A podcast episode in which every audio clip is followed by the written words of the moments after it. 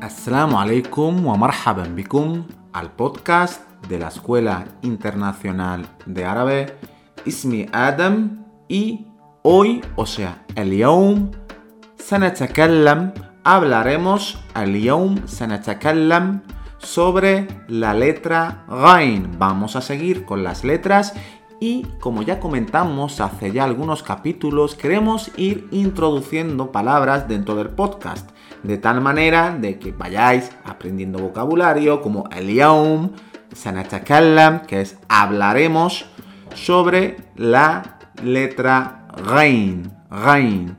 Así que vamos a ello. Empezamos.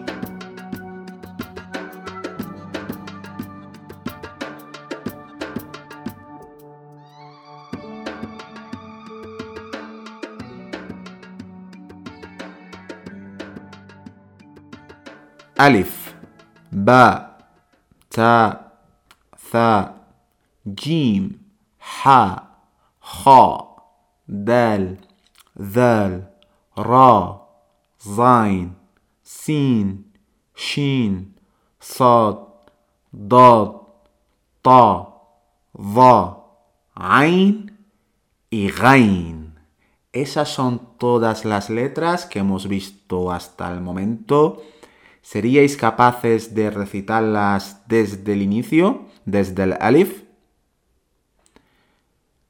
Bueno, vamos con la letra Gain. Gain es otro sonido que no existe en español. Eso sí, no es un sonido que se suele complicar. A nivel escrito, la Gain es hermana de Ain, la letra que vimos en el capítulo anterior sobre las letras.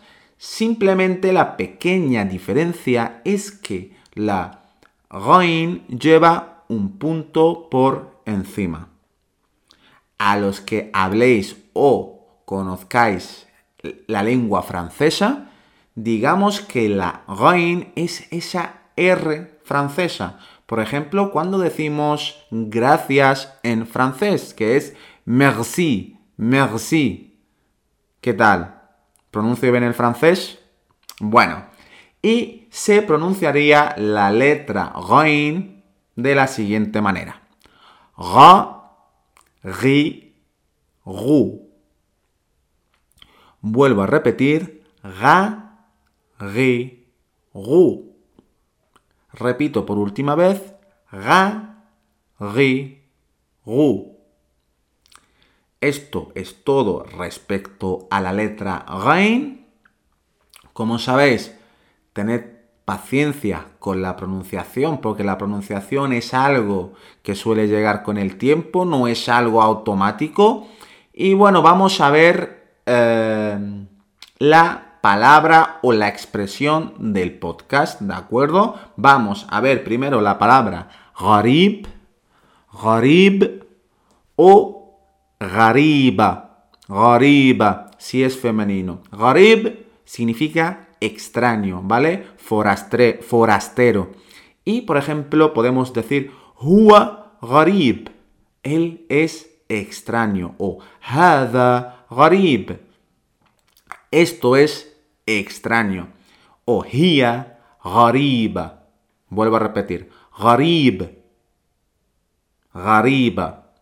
Y vamos a ver una expresión que esta os la tenéis que memorizar, que es Ana uhibbu al-lugha al-arabiyya. Tenemos la en al-arabiyya, que es la árabe, y al-lugha al-lugha significa lengua, idioma, ¿de acuerdo?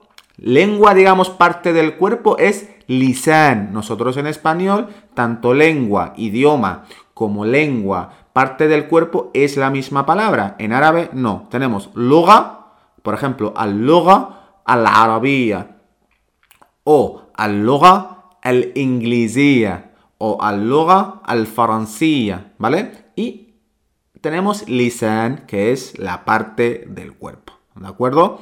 Así que la frase es ana uhibbu, a mí me gusta.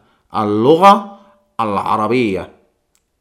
Ana uhibbu al-lugha al-arabiyya. Imaginaros que os pregunte, ¿Hal tuhibbu al-lugha al-arabiyya ya sadiqi? ¿Te gusta la lengua árabe, amigo? Y tú tienes que responderme, "Naam", sí, أنا أحب اللغة العربية.